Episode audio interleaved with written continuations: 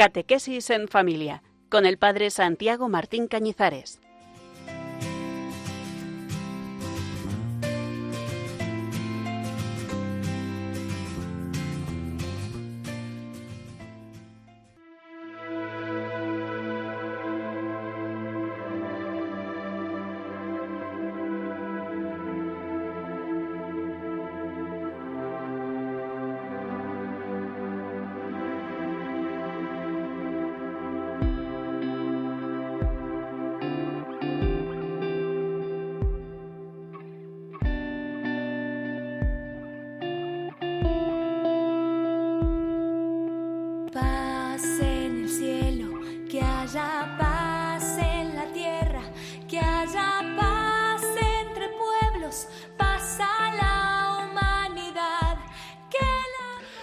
Mes de enero comenzó con la Jornada Mundial de la Paz, el pasado 1 de enero junto con la octava de la Navidad y la solemnidad de Santa María, Madre de Dios, la Iglesia nos recordaba el compromiso por la paz, porque el príncipe de la paz ha nacido.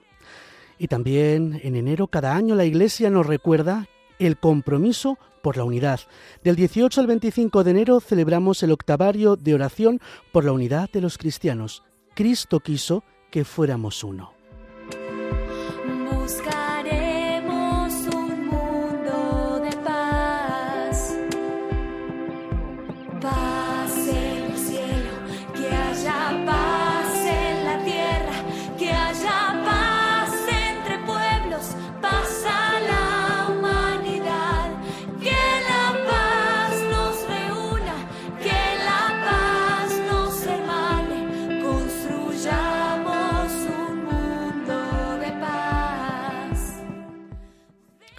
Este año el mensaje del Papa Francisco para la Jornada Mundial de la Paz se ha centrado en la inteligencia artificial. Termina el mensaje diciendo, mi oración al comienzo del nuevo año es que el rápido desarrollo de formas de inteligencia artificial no aumente las ya numerosas desigualdades e injusticias presentes en el mundo, sino que ayude a poner fin a las guerras y los conflictos y a aliviar tantas formas de sufrimiento que afectan a la familia humana. Que los fieles cristianos, los creyentes de distintas religiones y los hombres y mujeres de buena voluntad puedan colaborar en armonía para aprovechar las oportunidades y afrontar los desafíos que plantea la revolución digital. Y dejar a las generaciones futuras un mundo más solidario, justo y pacífico.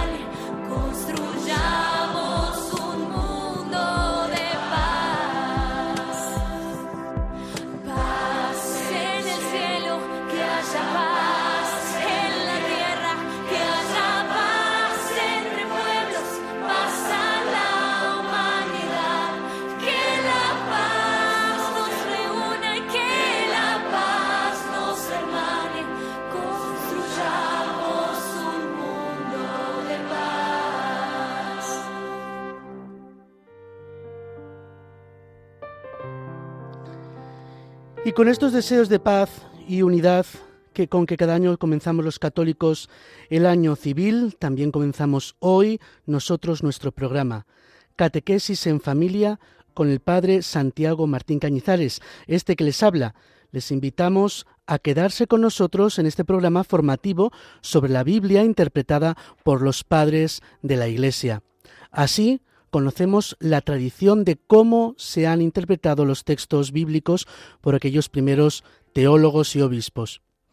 En los dos programas anteriores hemos leído con estos ojos de los padres de la historia de Noé. A Cristo lo podemos ver prefigurado tanto en el arca, que tiene un costado abierto para que podamos entrar en la salvación, como en Noé, que guía el arca, que también simboliza la iglesia, y también a Cristo lo encontramos en la paloma, mansa y sencilla como Él. Pero también la paloma es signo del Espíritu Santo. Aquella misma paloma fue la que en el bautismo descendió sobre el Señor. En definitiva, los padres ven en el acontecimiento del diluvio la prefiguración del bautismo que limpia. Limpia los pecados y la salvación que se nos da por la barca de la Iglesia. Recuerden que los programas anteriores los pueden volver a escuchar en la sección de podcast de nuestra página www.radiomaria.es. Vamos a continuar hoy con esta reflexión terminando la historia de Noé en la primera parte del programa y dedicando unos minutos en la segunda parte al relato de la Torre de Babel. En los próximos programas comenzaremos a leer y meditar la historia de Abraham. Es un poco más larga, pero con muchísimos matices de los que aprender, con los que meditar, que nos ayudan los padres de la Iglesia.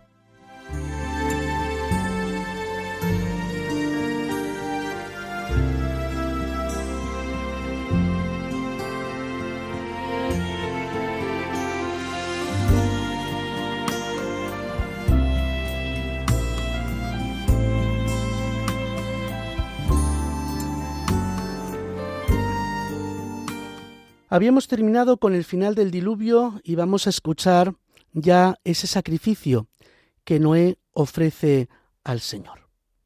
Noé construyó un altar al Señor, tomó animales y aves de toda especie pura, y los ofreció en holocausto sobre el altar.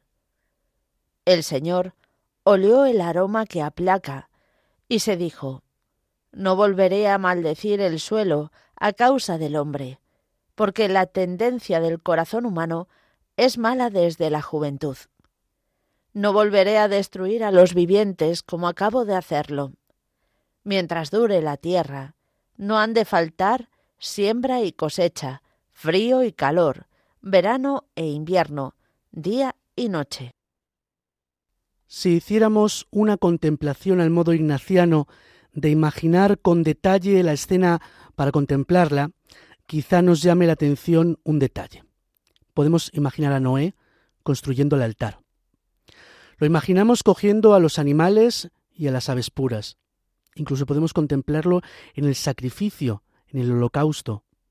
Pero si imaginamos todos los detalles, quizá el humo y el olor, el olor no a carne cocinada, sino de la carne y de la grasa quemada, ese olor creo que el oyente convendrá conmigo que no se describiría exactamente como un aroma. Dicen los padres que ese olor, descrito como un aroma que aplaca, es agradable a Dios no por lo que nosotros percibimos por nuestros sentidos, sino por lo que se desprende del sacrificio. No es importante el sacrificio en sí mismo, sino la actitud del que lo ofrece. Lo que de allí subía en ofrenda era grasa y humo de los cuerpos quemados, dice San Juan Crisóstomo, y nada más fétido que semejante grasa. Sin embargo, para que sepas que Dios acepta y no rechaza las ofrendas atendiendo a la voluntad de los oferentes, llama olor de suave aroma a la grasa quemada y al humo. Y San Efrén dice, el Señor no olió el perfume de la carne de los animales o el humo de la leña, sino que escrutó y vio la simplicidad de corazón con la que Noé ofreció el sacrificio por todos y a favor de todos. Esta idea también en algunos profetas y en el Salmo 50, el Miserere, el Salmo mm, penitencial por excelencia, dice, dice el Salmo, los sacrificios no te satisfacen, si te ofreciera un holocausto, no lo querrías. El sacrificio agradable a Dios es un espíritu quebrantado, un corazón quebrantado y humillado, tú, oh Dios, tú no lo desprecias. Después del sacrificio, el Génesis nos narra como casi como al principio de la creación, como entrega a los hombres todo lo creado. Y pone el arco iris como el signo visible de la alianza, de la promesa de que no volverá a haber un diluvio. Dios bendijo a Noé y a sus hijos, diciéndoles, Sed fecundos, multiplicaos y llenad la tierra. Todos los animales de la tierra y todas las aves del cielo os temerán y os respetarán. Todos los reptiles del suelo y todos los peces del mar están a vuestra disposición. Todo lo que vive y se mueve os servirá de alimento. Os lo entrego todo, lo mismo que los vegetales. Pero no comáis carne con sangre, que es su vida. Pediré cuentas de vuestra sangre, que es vuestra vida. Se las pediré a cualquier animal. Y al hombre le pediré cuentas de la vida de su hermano. Quien derrame la sangre de un hombre, por otro hombre será su sangre derramada, porque a imagen de Dios hizo él al hombre. Vosotros sed fecundos y multiplicaos, moveos por la tierra y dominadla. Dios dijo a Noé y a sus hijos, Yo establezco mi alianza con vosotros y con vuestros descendientes, con todos los animales que os acompañan, aves, ganados y fieras, con todos los que salieron del arca y ahora viven en la tierra. Establezco, pues, mi alianza con vosotros. El diluvio no volverá a destruir criatura alguna, ni habrá otro diluvio que devaste la tierra. Y Dios añadió, Esta es la señal de la alianza que establezco con vosotros y con todo lo que vive con vosotros, para todas las generaciones. Pondré mi arco en el cielo como señal de mi alianza con la tierra. Cuando traiga nubes sobre la tierra, aparecerá en las nubes el arco, y recordaré mi alianza con vosotros y con todos los animales, y el diluvio no volverá a destruir a los vivientes. Aparecerá el arco en las nubes, y al verlo recordaré la alianza perpetua entre Dios y todos los seres vivientes, todas las criaturas que existen sobre la tierra. Aún dijo Dios a Noé, Esta es la señal de la alianza que establezco con toda criatura que existe en la tierra. Como decíamos, casi, casi les ofrece la creación como al principio, pero aquí va un paso más allá. Si en el principio le dio los vegetales como comida para su sustento, ahora le da también los animales. Se lo da todo. Hay una condición. No pueden comer la carne con la sangre. La sangre es algo reservado para Dios. Sobre este pasaje San Juan Crisóstomo hace dos apreciaciones. Con el fin de que no pareciese que se abstenían de lo ofrendado, dice Dios le confirió la facultad de comer carne y les otorgó amplia libertad. Es decir, Dios amplía para Noé y su familia la alimentación, incluyendo la carne para que puedan participar de lo que se sacrifica. Este es un sentido pascual. El Cordero Pascual no se sacrifica solamente para el uso de la sangre en las puertas, sino que tiene un mandato, comerlo comer el Cordero Pascual, comer a prisa la Pascua. La ofrenda que se hace a Dios se hace para que Dios la comparta con nosotros una vez que está santificada por Él. En principio nosotros en la Eucaristía no ofrecemos pan y vino sobre el altar si no es para que una vez consagrado por el Espíritu podamos participar de Él, podamos comerlo. Claro está, si estamos convenientemente preparados para ello. San Juan Crisóstomo hace esta otra apreciación. Dice, de igual manera que había impuesto a Adán el mandato de abstenerse del único árbol, después de haber gustado todos los demás, así también aquí, después de permitirles comer de todo con plena libertad, dice, únicamente no comeréis carne con su sangre vital. La sangre, que es sede de la vida, del aliento vital, en el hombre, del alma, eso está reservado para Dios. Al igual que el árbol de la ciencia del bien y del mal, la sangre está reservada para Dios. La caída del hombre se produjo cuando pasó ese límite. No le valía ser imagen y semejanza. Tenía que ser Dios, tenía que comer del árbol. Y ahora Dios le impone un nuevo límite, la sangre. Hay que observar que junto al mandato de no comer la carne con la sangre, está el mandato de no derramar la sangre de los hombres. Ni siquiera está justificado que lo haga un animal. el animal será castigado por ello. Diríamos que es la parte del hombre reservada a Dios, porque la sangre, según la mentalidad judía, es su aliento vital, su alma, el lugar del hombre, podríamos decir, donde Dios se encuentra con él. Y un último mandato, el de ser fecundos y multiplicarse, dominar la tierra y someterla. Es parte del mandato en el inicio y hoy a Noé se lo recuerda. Desde el principio existe una alianza entre Dios, el hombre y el cosmos. Una alianza que podríamos decir que es fundamental, porque sobre ella se asienta la organización política de Israel. El hombre fue hecho para poblar la creación. La creación fue hecha para que el hombre la habite. Nosotros vivimos en el mundo creado por Dios. Nuestra sociedad está inserta en la creación. Romper el orden de la creación es romper el fundamento de la sociedad en la que habitamos. Escribió el profeta Jeremías, Esto dice el Señor, que puso el sol para alumbrar el día, las leyes de la luna y las estrellas para alumbrar la noche, que agita el mar y muge en sus olas. Su nombre es Señor del universo. Si fallaran estas leyes que he dejado establecidas, oráculo del Señor, también Israel dejará de ser pueblo para mí. Es decir, ser pueblo de Dios, querer una nación bendecida por Dios, querer ser una sociedad cristiana, pasa por la defensa de esta alianza, llamaríamos cósmica, este pacto de Dios con la totalidad de la creación, contemplar la creación según los ojos de Dios. La cuestión no es el animalismo y la ecología. Tener muchos perros, gatos y plantas, que por otro lado no está mal. Sino contemplar la creación como Dios quiso que fuera.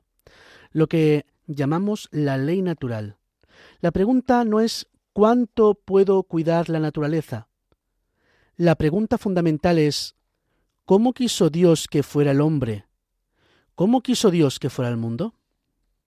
Para responder no solo nos queda volver una y otra vez sobre la creación, sobre la escritura. Nos queda contemplarla con los ojos de Dios. Hagamos este ejercicio ignaciano de imaginar todo lo que Dios quiso crear para nosotros. Ahora, como ayuda a esta contemplación, les propongo escuchar esta canción de Jesús Cabello. Todo lo hizo bueno.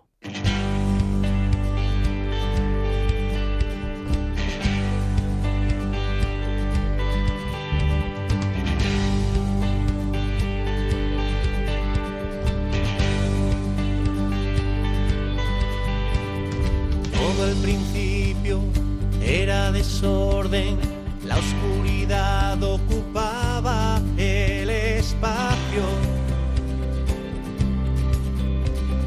No había nada, no había nada. Era un silencio sin argumentos, una promesa fértil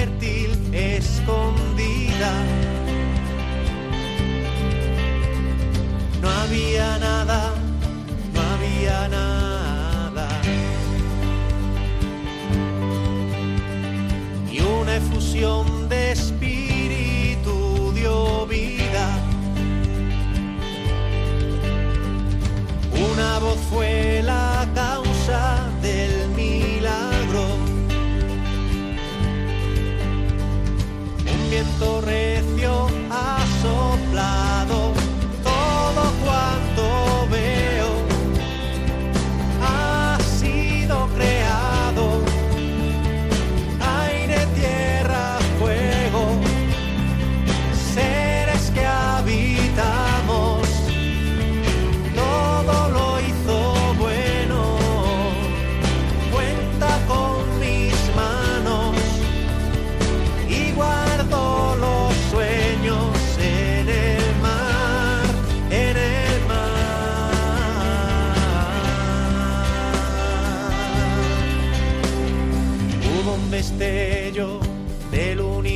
y surgen al punto todas las estrellas.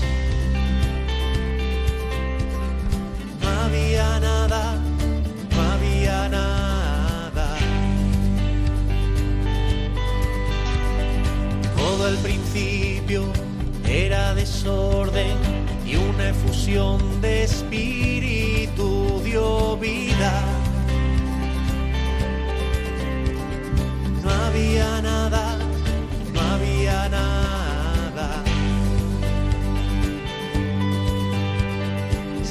transformó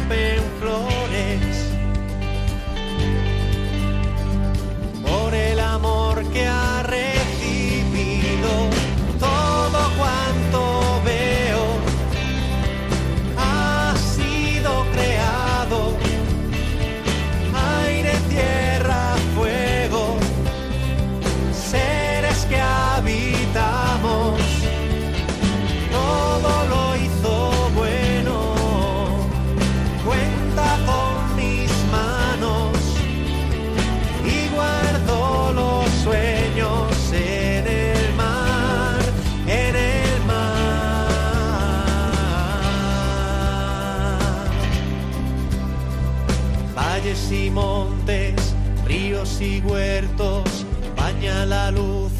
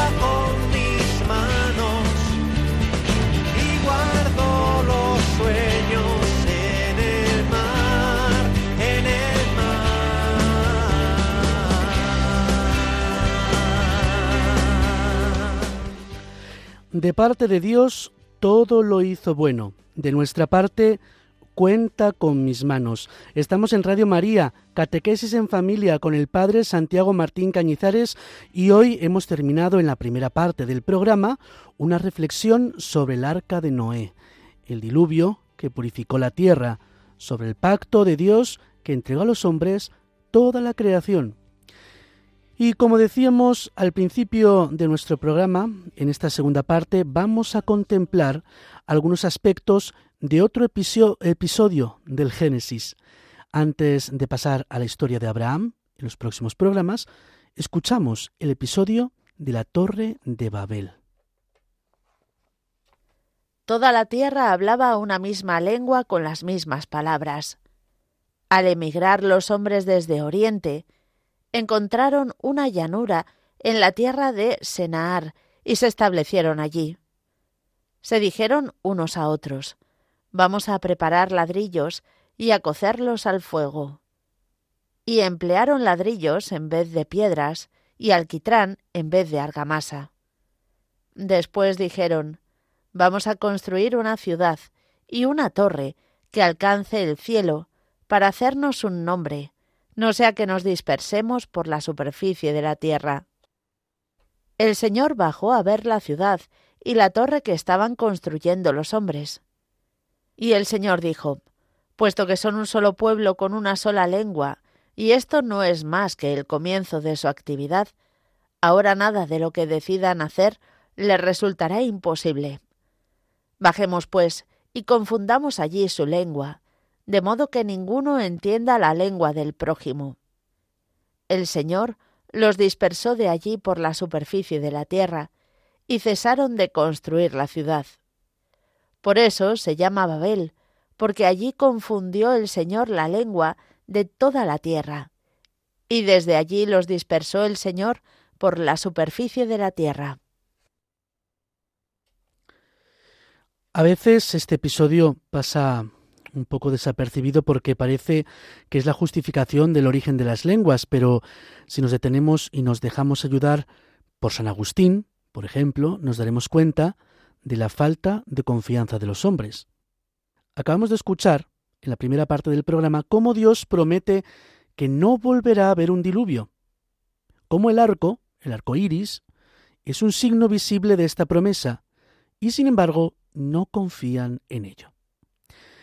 Después del diluvio, este es un texto de San Agustín, después del diluvio, unos hombres soberbios que se empeñan en fortificarse contra Dios, como si para Dios hubiese algo excelso o para la soberbia algo seguro, se construyen una torre para no ser destruidos. Si se repitiera, si se repitiera otro diluvio. Habían oído y recordaban que el diluvio había deshecho toda la iniquidad, y para defenderse contra el diluvio piensan en la altura de la torre y en efecto comienzan a construirla. A veces no nos damos cuenta y actuamos como aquellos hombres que no confiando en Dios construyeron la torre de Babel. Cuando acompañemos a jóvenes en su vocación o a no tan jóvenes en el discernimiento de alguna decisión, hay que ayudarles a preguntarse si tienen un Babel en su vida. Si quiso Dios que hicieran otra cosa y están obedeciendo a sus eh, propios impulsos, a cómo ven ellos la vida. Dios quiso que los hombres cubrieran la faz de la tierra y los hombres decidieron vivir juntos. No obedecieron porque no confiaron que eso fuera lo mejor para ellos. ¿Qué es lo que quiere Dios de nosotros? ¿Qué es lo que decidimos nosotros hacer? Dios siempre cumple sus promesas y deberíamos confiar en Él, no en las cosas mundanas, a veces por muy buenas que nos parezcan. El don de tener una sola lengua, lo que se llama el don de lenguas, que podríamos decir que tiene que ver con el entendimiento, es algo bueno, que aquellos hombres usaron mal. Ojo, porque a menudo nosotros tenemos cosas muy buenas que usamos mal. Y como el de la parábola de los talentos, a veces ni siquiera las usamos, las enterramos bajo tierra. El don de una única lengua es algo bueno que usaron mal, y por tanto tuvo que venir Dios, como señal Crisóstomo, a confundir la lengua, a hacerla diversa para que se cumpliera su voluntad de que los hombres se dispersaran habitando la tierra dice el texto del Crisóstomo, después de haber sido favorecidos con una misma lengua, ellos utilizaron para su maldad el favor recibido.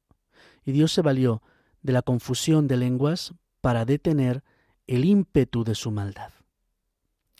Este es un texto y unas interpretaciones que nos ayudan a nosotros a entender mucho más el acontecimiento de Pentecostés. Fíjense, parémonos en esto, ¿no? Los hombres tienen una lengua común y hay un mandato de Dios para dispersarse y llenar la tierra. Los hombres no obedecen a ese mandato y surge para poderse cumplir la dispersión de las lenguas y con ella la dispersión de los hombres sobre la faz de la tierra. Existe otro mandato de dispersión. Diez días antes de Pentecostés, de la venida del Espíritu Santo, Jesús asciende al cielo y les deja un encargo. Las palabras las recoge el libro de los Hechos de los Apóstoles. Les dice, Seréis mis testigos en Jerusalén, en toda Judea y Samaria, y hasta el confín de la tierra. Si aquellos de Babel no aceptaron el mandato, y esto provocó la dispersión de las lenguas para que se cumpliera la voluntad de Dios, Aquí, el Nuevo Testamento, en los Hechos de los Apóstoles, para que se cumpla su voluntad, ocurrió justo lo contrario. Después de la venida del Espíritu Santo, sigue diciendo el libro de los Hechos, cada uno lo solía hablar en su propia lengua. Estaban todos estupefactos y admirados, diciendo, ¿No son Galileos estos que están hablando? Entonces, ¿cómo es que cada uno de nosotros los oímos hablar en nuestra lengua nativa? Entre nosotros hay partos, medos, elamitas y habitantes de Mesopotamia, de Judea y Capadocia, del Ponto y Asia, de Frigia y Panfilia, de Egipto y de la zona de Libia que limita con Cirene. Hay ciudadanos romanos forasteros, tanto judíos como prosélitos. También hay cretenses y árabes, y cada uno los oímos hablar de las grandezas de Dios en nuestra propia lengua. Podríamos decir que Pentecostés es un contrababel. Aunque en uno y otro caso la mano de Dios obra para hacer realidad su proyecto, lo mismo que la unidad de lenguas producía la convivencia, escribió San Juan Crisóstomo, lo mismo que la unidad de lenguas producía la convivencia, y lo vemos en Pentecostés, la diversidad de lenguas les imponía la dispersión, y lo hemos visto en la Torre de Babel. Queridos amigos, hasta aquí la reflexión de hoy. Hemos finalizado la historia del arca de Noé, que nos ha enseñado la profundidad de un relato que a menudo está muy infantilizado, pero que tiene una grandísima hondura espiritual. Y hemos mirado con los ojos de los padres de la Iglesia también ese episodio de Babel que tanto tiene que ver con el relato de Pentecostés. Como colofón de nuestro programa, les invito a orar hoy con un texto de la liturgia hispana. Es una acción de gracias, en la que se va recordando cómo en el Antiguo Testamento está prefigurado el Señor Jesús. Recojámonos en oración.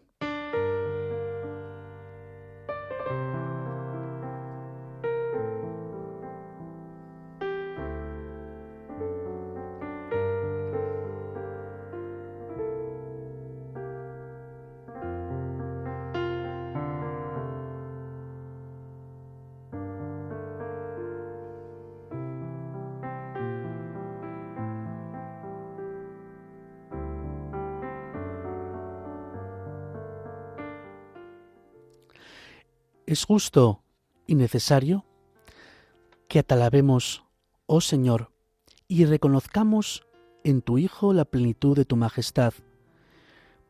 Por Él restituyes y restauras todas las cosas. Tú lo enviaste al mundo para que compartiera la naturaleza humana, para amar en nosotros lo que amabas en tu Hijo se ha cumplido cuanto habías anunciado por la boca de los profetas. Se ha realizado cuanto habías predicho acerca de su venida. Este es, pues, el león de la tribu de Judá, valeroso en la lucha. Este es el cachorro de león que surge victorioso de la muerte. Este es el Cordero Inmaculado, desde mucho tiempo necesario para ser inmolado. Este es la piedra que desecharon los constructores, que llegó a ser después admirable, establecida como piedra angular de la Iglesia. Este es el caudillo y príncipe del ejército celestial. Este es el esposo y señor de la Iglesia. Estaba prefigurado en Noé no sólo como piloto del arca, sino también de la Iglesia estaba en Abraham como fiel culmen de la estirpe patriarcal, en Isaac como misterio de su gloriosa inmolación en Moria, en Jacob como inmejorable ejemplo de paciencia, y en todos los santos como plenitud de toda justicia.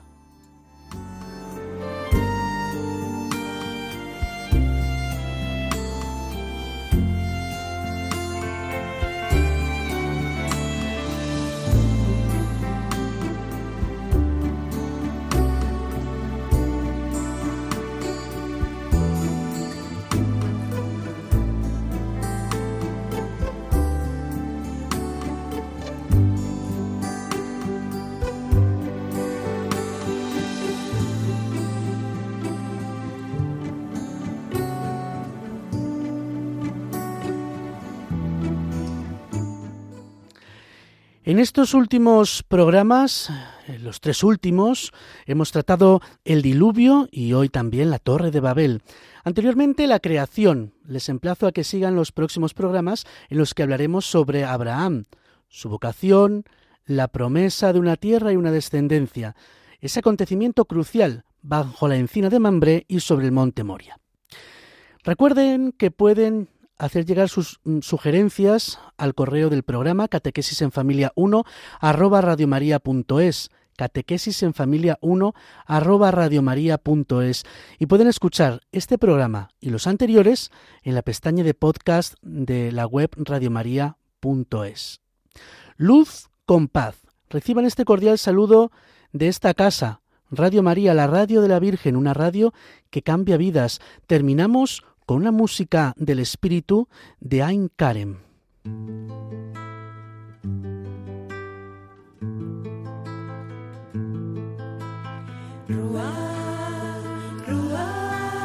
aliento de Dios en nosotras.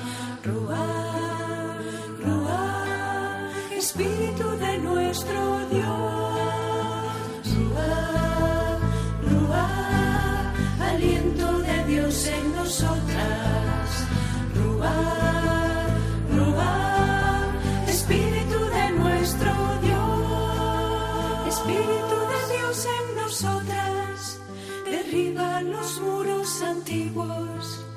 Construye una nueva creación. Levanta la ciudad de Dios. Ruá, aliento de Dios en nosotras. Ruá, Ruá, espíritu de nuestro Dios. No tiemblen tus huesos, yo seré tu fuerza. Haré fecundo lo estéril, los lisiados danzarán.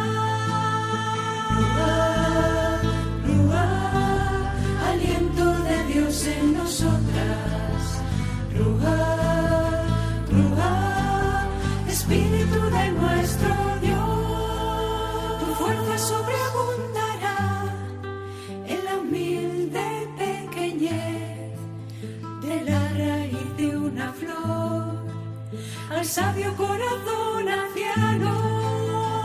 Ruá, Ruá, aliento de Dios en nosotras. Ruá, Ruá, espíritu de nuestro Dios. Nuestros mayores verán visiones y los jóvenes tendrán sus sueños. Las mujeres profetizarán y al frente irán los pequeños. Ruá, aliento de Dios en nosotras. Ruá, Ruá, espíritu de nuestro Dios. Sabiduría encarnada en Jesús. Gracia que recrea de nuevo. Fuego que prende la historia en el centro márgenes. Ruá, aliento de Dios en nosotras. Ruá, Ruá, espíritu de nuestro Dios. La creación entera danza y entona un alegre canto belleza de días eternos, alabanza de nuestro amante Dios.